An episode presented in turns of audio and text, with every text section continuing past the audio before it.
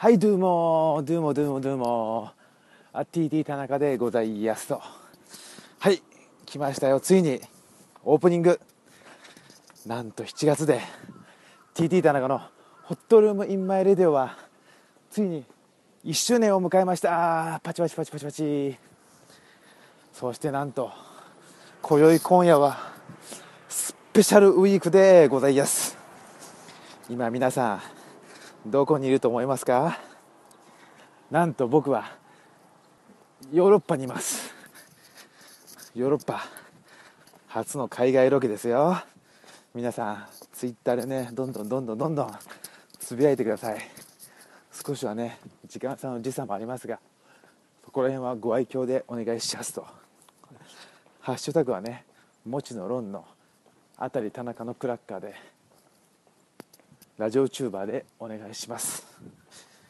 えそしてね今宵今夜は前回お伝えしたように麹町ジョセフあの麹町ジョセフとの対談もありますのでえーね皆さんご期待してください。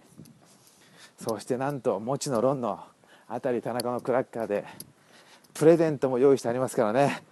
これは最後まで目がいや耳が離せないでしょう。それでは参りましょう。TT 田中のホットルームインマイレディオ1周年スペシャルスペシャル。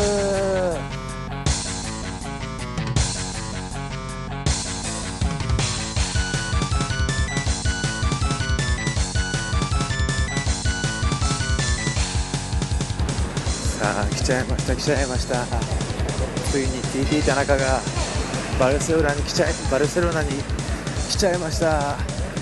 もう全くの異世界でこれはアジアとまた違った雰囲気でかなり興奮しております、えーさっきも、えースペインの紳士に、えー話しかけて写真を撮ってもらいました、えー自分の写真ですけどね。さあということでどんどん行きたいと思います。それではまた。アディオス。インキン試しに元禄丸。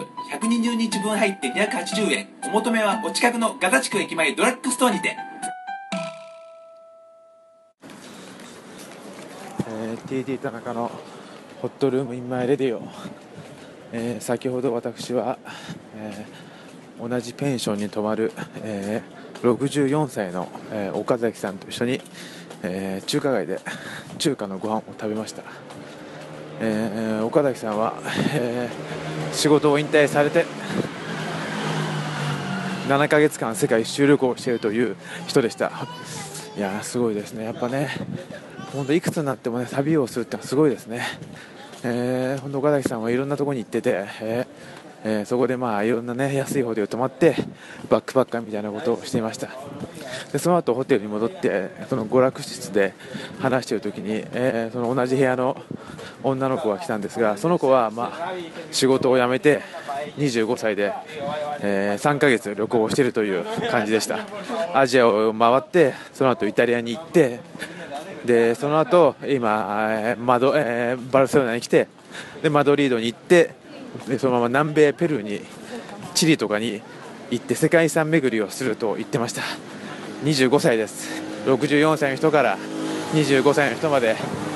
いやーすごいですね。まあねいろいろいますよ、まあ、そういうふうに話をして TT 田中もいろいろ勉強になりました。とても感動しました。そういう話です。ではまた後で。321あーあーあーあーあーあーあああー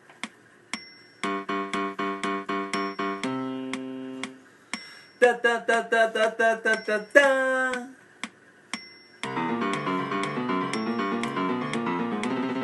トラトラトラトラトラトラトラトラ難しいわ急に難しくなっちゃってカより美味しいイカのような塩辛アロエを独自の製法で加工しイカの食感を再現創業150年東洋本舗の美味しい異常塩辛一1パック 60g 入りで1280円医者が譲ると書いて異常塩辛お求めは東洋本舗まで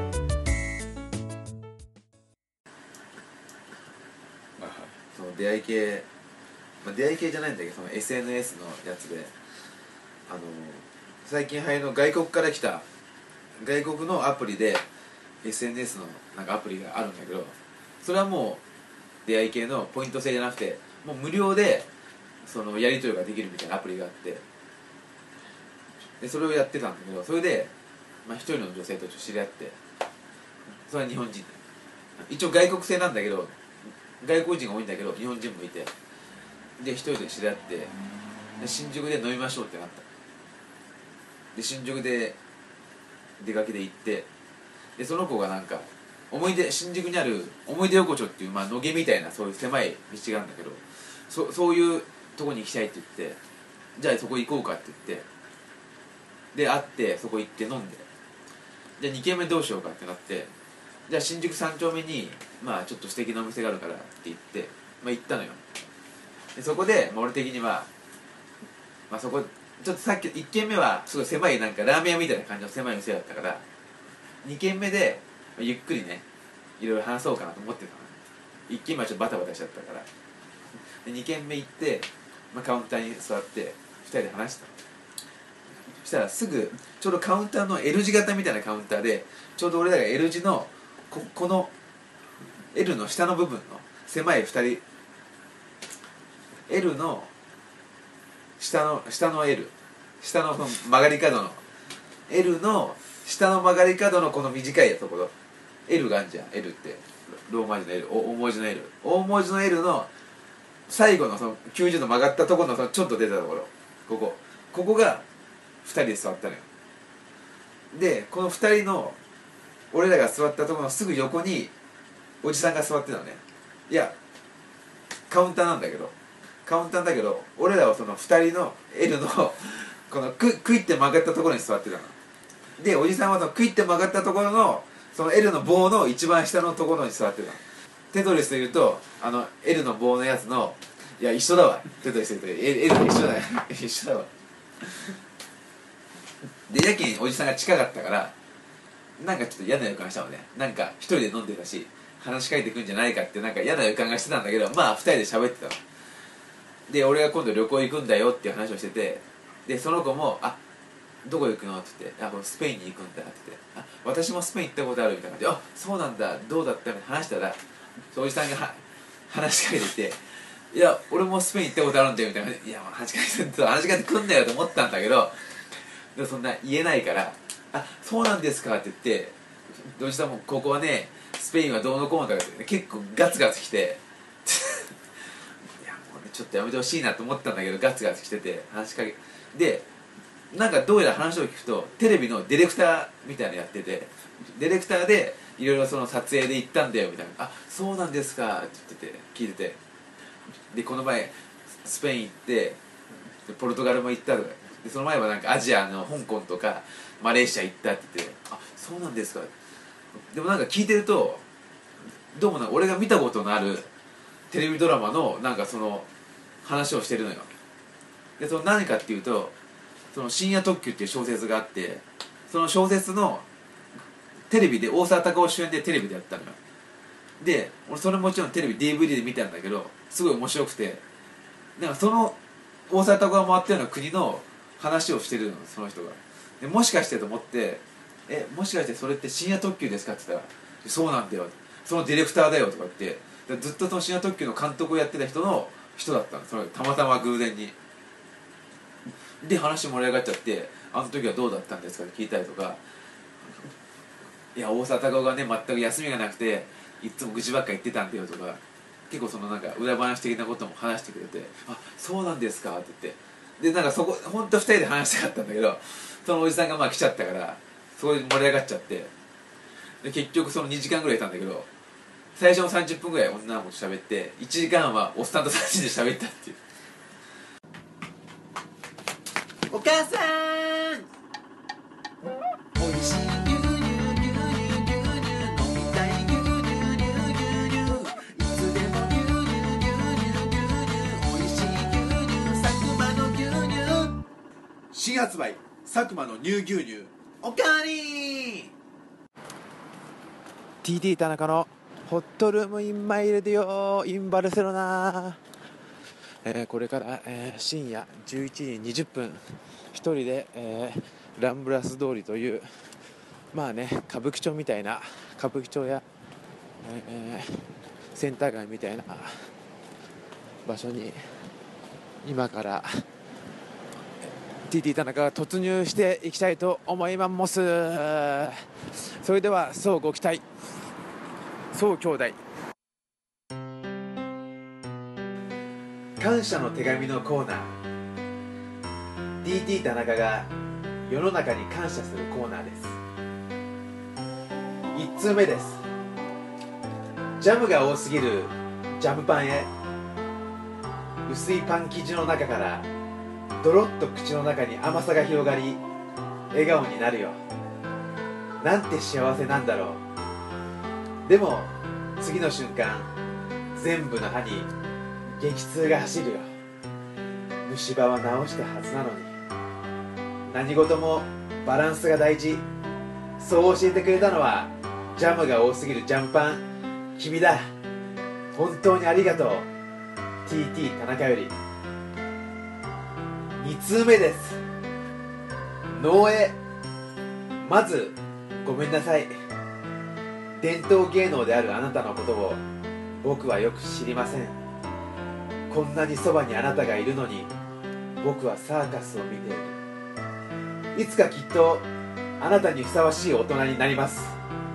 日本の伝統を守り続けてくれてありがとう。TT 田中より。3通目です。目立たない部の目立たない顧問の先生へ。何かしらの部活の顧問にならなくてはいけないからあんなに地味な部活を作ったんですね。大人になるまで気づきませんでした。先生のおかげで普通じゃない考えを持った生徒が社会に旅立ったことでしょう。ありがとう。TT 田中より。4通目です。常識のない人たちへ。常識のないあなたたちがいるからこそ常識ってなんだろうって考えさせられます。ありがとうございます。でももしかしたらあなたたちも僕のことを常識のない人間だと思っているかもしれませんね。常識とは何なのでしょうか。一緒に考えましょう。そして話し合いましょう。TT 田中より。5通目です。冷やし中華へ。本当に美味しいです。ありがとう。TT 田中より6通目です。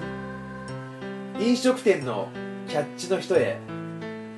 実際についていくことはほぼないけれど一次会で結構盛り上がって急遽どこでもいいから二次会をしようとなった時だけ助かっています。ありがとうございます。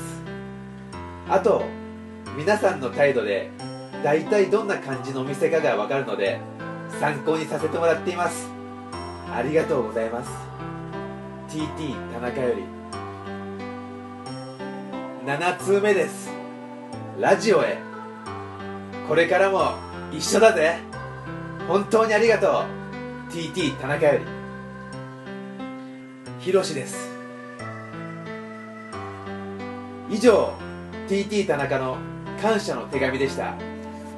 最後に聞いてくださった皆さん本当にありがとう。TT 田中より。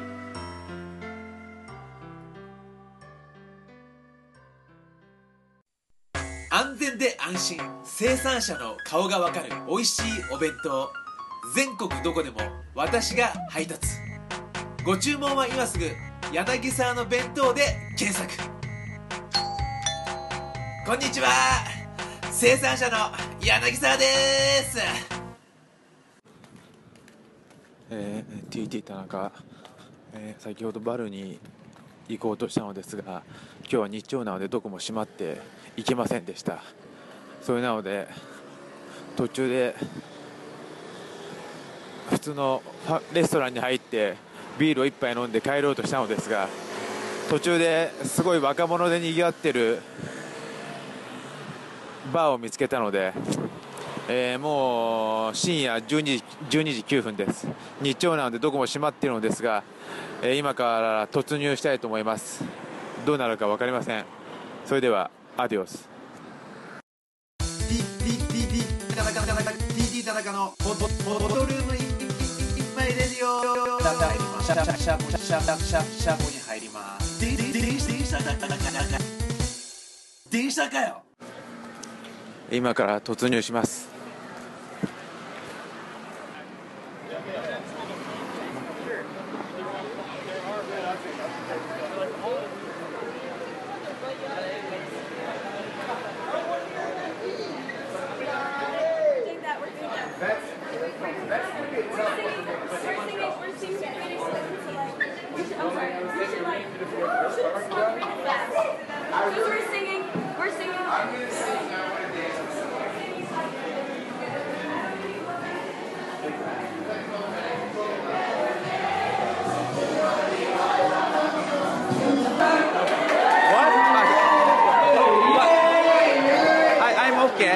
Come I drink? Drink. You want a drink? Yeah. Yeah, sure. Okay. Ah, okay. Yeah. You wanna?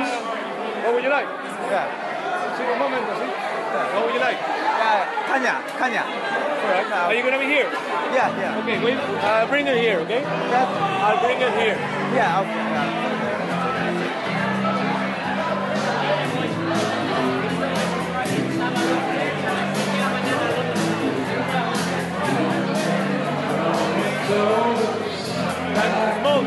Beer, yeah? Yeah. Uh, small beer. Yeah.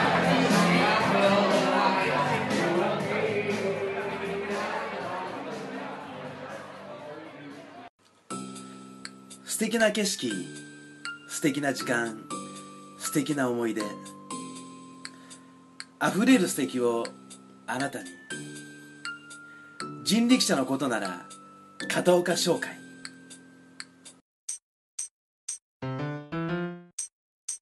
วันนี้ไปกินเนื้อย่างมาอร่อยมากเลย 山井先生今あのずっと山井先生もまあ歴史は長いんだけどまあ関西出身で兵庫住んでてでまあその大阪芸大にあの2年浪人して入ってそうしかもその2年間そのなんか予備校の寮みたいなのに入ってたのよ 普通寮とか入ったらなんかそのさ1年勉強漬けじゃん。でもなぜか2年も入っちゃったっていう。2年寮に入ってでやっと大阪芸大に向かって。で大阪芸大でまあ4年間頑張って卒業して。で結局芸術関係ないなんかスーパーに就職したんだけど。でもなんかやっぱ働いててなんか思ったらしくてこのままじゃやっぱ良くないなみたいな。自分でやりたいことなんだろうなみたいな。それで教師になりたいって思ったらしくて。そう。そうそれで教師思ったらしくて。それでしかもなんか東京の憧れもあったらしいのよ。前から。何回かその東京に今行ってて遊びとかで。東京に行きたいなっていうね。あそれまではあの兵庫出身で大阪のあの姉貴の姉貴と二人暮らししてたんだって。大学の時から。姉貴があの大阪で働いてたから。で姉ちゃんの家にずっと大学もいてでし仕事もその大阪で働いててでやっぱこれは東京で教師になりたいってことで勉強してで27の時に東京のあの明治大学に2部にあの受かってで俺とはその明治のあの演劇部で知り合ったっていうそう。俺もまあ演劇やってたんで大学になったら演劇やりたいなと思ってで大学の明治の俺は明治じゃないんだけどその浪人の時に知り合った友達が明治に入ってでそのそいつが演劇一緒にやろうって言ってたんでちょうど明治の演劇やるよってことで誘われて入ったと。でそこで知り合ったと。山根と。でその時はやっぱ山根も27だからやっぱちょっと本人的にはやっぱみんな年下なわけよ。いくら2部でも1浪2浪ぐらいしかいなかったらしくて。でそれやっぱ自分で負い目があったらしくて。だ5歳ぐらい離れてたんだみんなだから21浪2浪いたとしてもやっぱ先輩とかいても22とか3とかだから。自分は27だから。だから自分その時年ごまかして23って言ってて。4つぐらい年ごまかしてて。で俺らもその若いからやっぱ気づかないんだよ。そのなんか23歳は27歳の人が3歳言ってもあんまそう触れ合いがないからさ。その年齢の感覚が。だからみんな23歳と信じてるで騙されててずっとこうやって23歳だと思って接してたんだけど、まあ、みんなが分かるので4年後ぐらい卒業した後に実は27って4 歳ごまかさしてたってのが、まあ、バレたんだけど俺はでも仲良かったんで、まあ、1年後ぐらいに知ったんだけど。でまあそういう感じで大学行っててでまあ先生になってその卒業もしてであの公務なんか教員の資格も取って取ったんだけどでも学校の先生のまた資格はまた別あの試験は別にあるんだなんか。でそれには落ちてて。でしょうがないから普通になんか新聞社で働いててずっと。就職した後も就あの卒業した後も。先生あ新聞社で働きながらその毎年な夏にある教師のその試験を受けてたらしいんだ。でも全然受かんなくて。でもう東京や嫌だってなって地元に帰っちゃったんだ。実家に。帰って地元でまたずっと毎日毎毎月毎年受けてて。でその間までは高校あ中学のあの非常勤として働いてたの。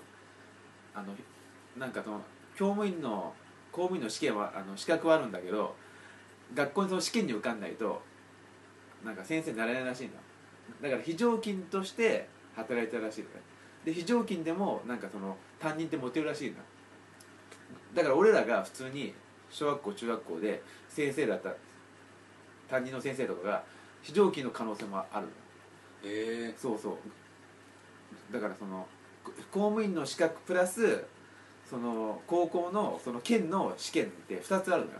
県の試験に受けないとちゃんとした先生にはならないらしい。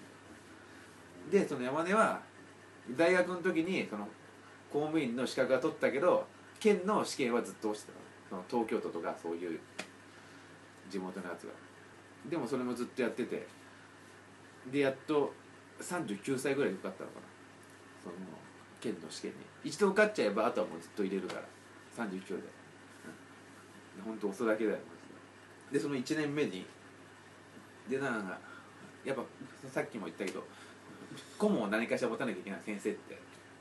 で山根は誰かその女子バレーのあの 顧問になって今まで一切バレーとかやったことないんだよ。ないけどあ顧問っていうか顧問の先生はいるんだけどその補佐的なやつでバレーのその先生になって。でその毎回土日は試合じゃん。試合だから車で生徒を乗せて自分の車に乗せてその他の中学とかに行かなきゃいけないわけよ。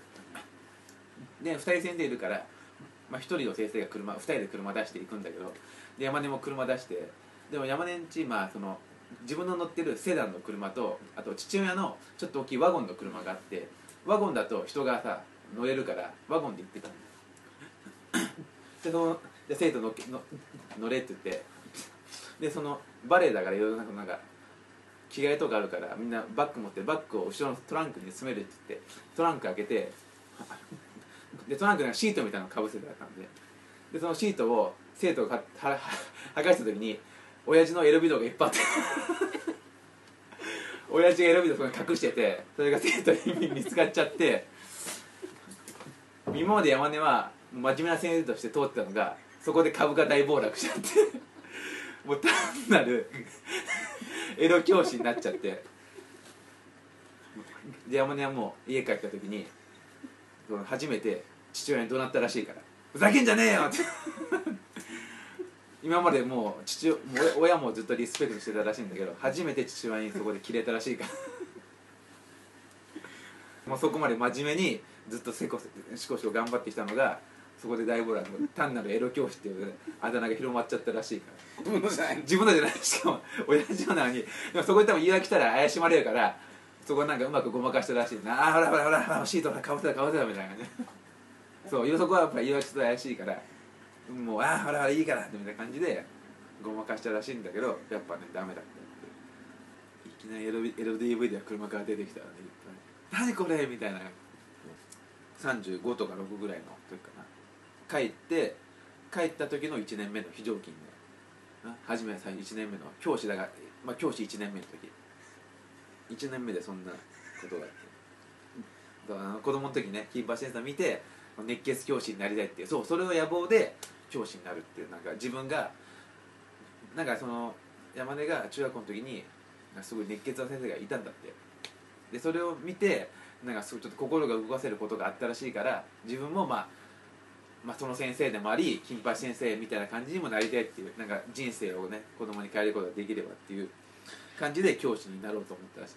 その第一話が？第一話が まだエロビデオ見つかってあ生徒から失望されるって されるっていう落胆をねしてる。で,、まあ、一年で2年目で初めてその担任を持ったらしいの。1年目は担任持たずに、まあ、その補佐的な感じでやってたらしいんだけど。2年目から担任を持ってでも最初はその熱血教師ぶりやってたらしいんだけどもうやっぱ中学生の1年中学1年だからほとんどまあ子供なんだってやっぱ聞いてみるともう小学校もう7年生みたいなもんで。全然こっちがやっぱ熱血話しても全くやっぱ響かないらしいのよ。だからもう大体1ヶ月ぐらいで方針を変えてもう子供に八つ当たりばっかしてた生徒にも。全く話を聞かないから、まあ、八つ当たりじゃないけどもうただその熱血とかの気持ちを捨ててもうまずしつけようっていう気もシフトシフトにしたらしいその方針を。だそのなんか熱血とかその道徳を教えるよりまずはそのしつけを正しくさせよう。だ結構厳しかったらしいのすぐ怒ったりとか。なんか喋ったりしたらすぐもう切れる先生みたいな感じで結構だからそのもう株とか気にしなくてもう怖い先生みたいなイメージがついたらしいの。2年目から。そうイケそうまさにイケイケなでなんかでまあ授業中さ紙なんか書いてた回したりしてたじゃん。でそれを結構見てたりしてて見つけたら「何やってんや!」みたいな感じで結構取り上げてたらしいんだ取り上げてでまあそのまま授業続けて。で授業終わった後に見たらしいのよ。見たら山根のことを言ってたと思うんだけどあのひげ声がでかいみたいな感じが書いてあったらしくてひげ濃いのねそれ山根すごい。だからなんかあのひげ声でかいよねみたいな感じを見つけてらしくてショックだったらしいです。だから。そうだからまあ35歳ぐらいで初めてまあ教師に、まあ、非常勤だけど地元になって39で受かってで今現在、えー今年42かなになって今でも現役でやって。で担任持つと結構その残ってなきゃいけないし生徒帰った後に自分のクラス戻って忘れ物ないかとか結構チェックするらしいの。だからロッカーのとこに、まあ、後ろのロッカーのあの壁のとこに、まあ、写真とかいろいろ貼ってあるんだよそのなんか学校のあのイベントの集合写真とか修学旅行とか。でたまたま写真があって見てたら自分の顔のとこに画鋲が刺さってる。刺さってそっとそっと抜いたらしいから。自分の顔が木になってたらしいから。金色に輝いてたらしい。でもやっぱそういうのはあトイレとかにも落書きでなんか「山根死ね」とか書いてあったりとかありてやっぱ結構あるらしいんだそういうのは。なんか多分もう多分もうもう本当子供としてうん山根は見てるから結構だ、ま、喋る時は普通に面白おかしく喋ってくれてたけどまもしかしたら傷ついてたかもしれないね。エピソード屋さん .com あなたのエピソードをお作りいたします時系列に沿っているから分かりやすい。いつどこで誰に話しても疑われない。あれ？これって本当だったかな？自分でもそう思うはず。初回相談は無料。写真音声映像の合成など各種オプションもご用意しております。あなたの人生に色付けを。エピソード屋さん .com 嘘も繰り返せば本当に。エピソード屋さん .com 悪用現金自己責任。エピソード屋さん .com エピソード屋さん .com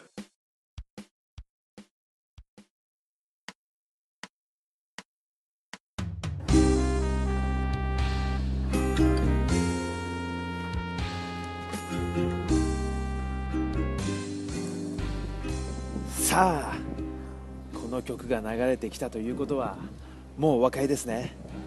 お待たせしました。麹町ジョセフとの対談のコーナーです。実は TT 田中がここポルトガルに来たのは麹町ジョセフと対談をするためでもあったんです。それではご紹介いたします。麹町ジョセフさんです。こんにちは。TT 田中です。ごきげんよう麹町ジョセフです。よろしく。どうですか？ポルトガルは。ダメだね。ああそうですか。好きな食べ物は何ですか？強いて言うならサーモンだね。へえそうなんですね。じゃあ好きな飲み物はもしかして？レッドアイだねですよね。あやっぱり麹町に住んでるんですよね。それは言わない約束だよ。ですよね。失礼しました。いつ頃から音楽の才能に目覚めたんですか？そうだね。覚えてないね。強いて言うなら生まれた時から全てのものが音楽に見えるんだ。へえそうなんですね。例えばオタマジャクシが音符に見えたり私は音楽の神様から使命を受けているんだ。人々に音という宇宙を届ける使命をね。へえそうなんですね。え続いてメディアにはもうどのくらい出ていないんですか？覚えてないね。ああそうですか。君は歌は好きかね？はい歌は大好きです。毎朝起きたら必ず右手を上げて「君が代」を歌っています。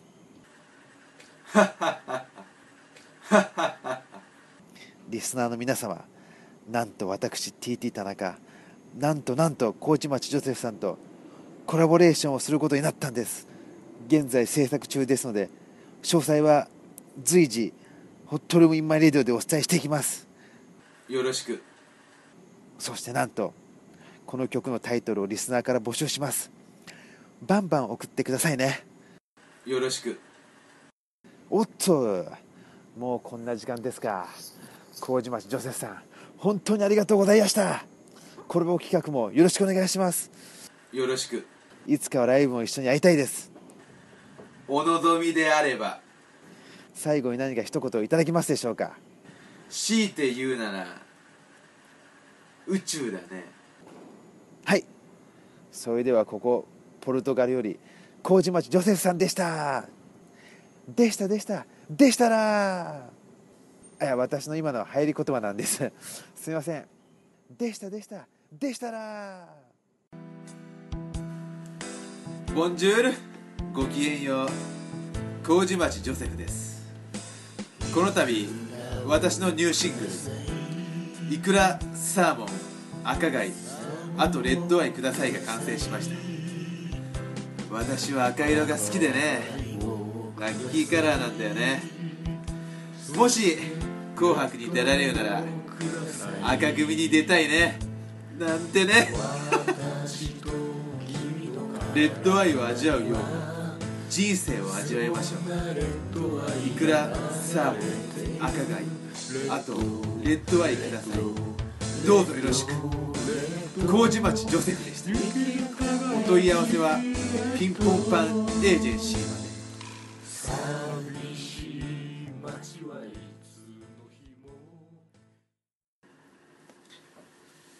お便りのコーナー。はい。ラジオに関するお便りが結構届いているのでお答えしたいと思います。ラジオネームカンパリパリパリ。TT 田中さん。僕はラジオを最近聞き始めました。ラジオ初心者の僕にも分かるようにたくさんあるラジオ局を動物に例えて教えてください。よろしくお願いします。なるほど。まあラジオっていうのはまあ簡単に言うと AM と FM があります。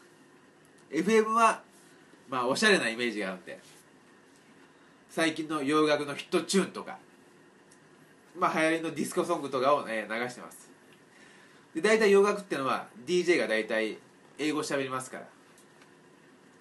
カミングスーンとかあと、えー、チェケラッチョとか、えー、ドンビスイット大体そういうのは喋ります。それに関して AM っていうのは大体その AM のそのラジオ局のアナウンサーが話したり。大体まあおじさんとかおばさんの中高中高年の、えー人たちが喋ります。それはなぜかというと聞いてる人たちも中高年が多いから。主婦が聞いたりとかタクシードライバーのあんちゃんがえ聞いたりとか。それからサラリーマンが帰ってから聞くとか。それなので大体まあ中年の人たちが喋ります。で深夜になると大体若い芸人とかミュージシャンとか。それは深夜には若者が聞くので。唯一若者が聞く時間帯といったら深夜。それだけです。深夜も FM は大体ミュージシャンがえー出ています。で深夜の AM っていうのは大体芸人とかミュージシャンが出ています。それが違いです。だつまり一緒です。深夜になると AM と FM は、えー違いっていうのはありません。若者向け。若者向け。どっちも若者向けです。ただし NHKFM だけは深夜便っていうご高齢の人たちが聞くようなやってますなぜ深夜にご高齢を聞くご高齢の人たちに向けてやってるのか。わかりますか？わかんないですね。それは大体ご高齢の人たちは朝起きるのが早いんですよ。早いのでそういう人たちに向けたラジオをやっています。深夜ってまあそういうわけでねラジオ局を動物に例えてください。あそうあもう時間ない。ラジオ局はえっ、ー、とチーターとパンダ。FM が FM が、えー、とライオン。AM がアリクイです。以上。お便りのコーナーでした。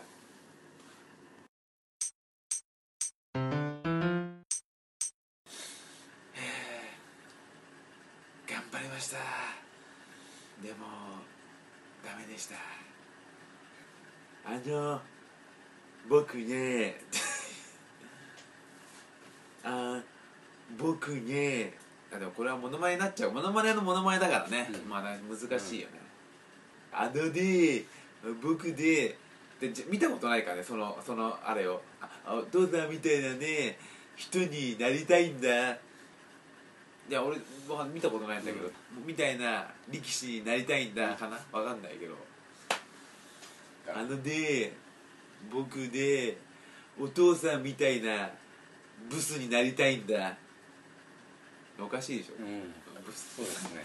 お父さんみたいなブスうん。面白くないです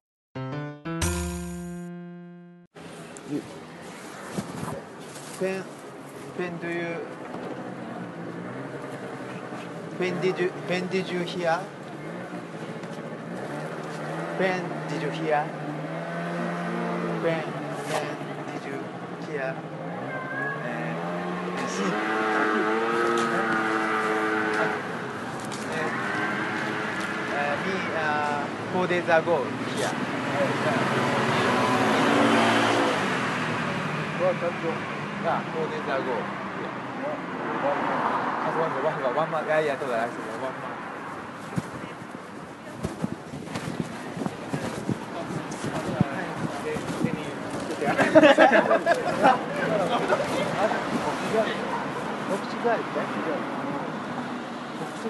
Ah, Portugal? Yeah, yeah, tomorrow. Yes, yes. Oh, okay. Okay. Okay. After? After, uh, to, yes, tomorrow, Portugal. Yeah. Okay, uh, my hotel, yeah. ど、え、ハバナイストリップハバナイストリップナイ,スナイストリップナイストラベリングハバナイストリップいや、オッケーあ、ハバナイストラベルトラベルトラナイストラベル Yes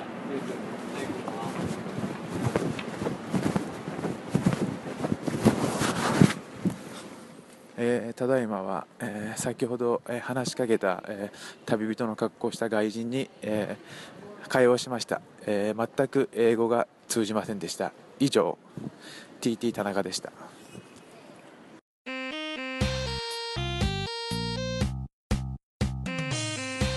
TT 田中のホットルームインマイレディオ。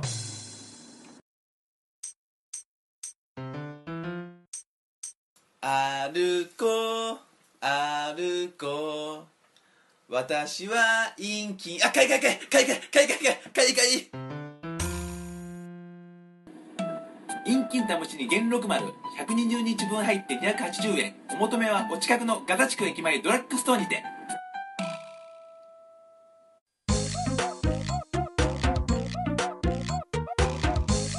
デシットマントロス。はいエンディングのコーナーです。皆さんどうでしたどうでしたか今週は。まさに盛りだくさんの内容だったでしょう。ね。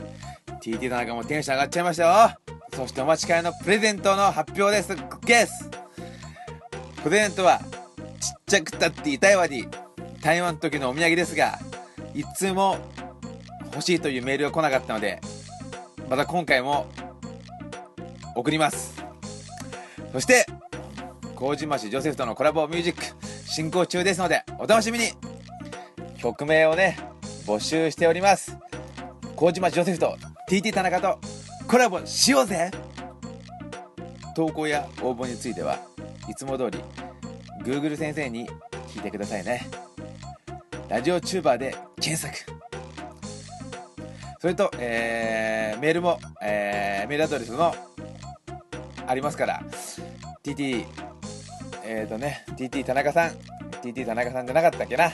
なんだっけな。もうねあんまね覚えてないですからね。カットで。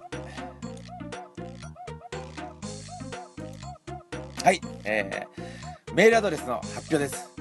TTTANAKASAN アットマーク Gmail.com TT 田中さんアットマーク Gmail.com です。ツイッターもやってます。ツイッターも TT 田中で、えー検索してください。えーポッドキャストもありますので、ポッドキャストも TT 田中で検索してください。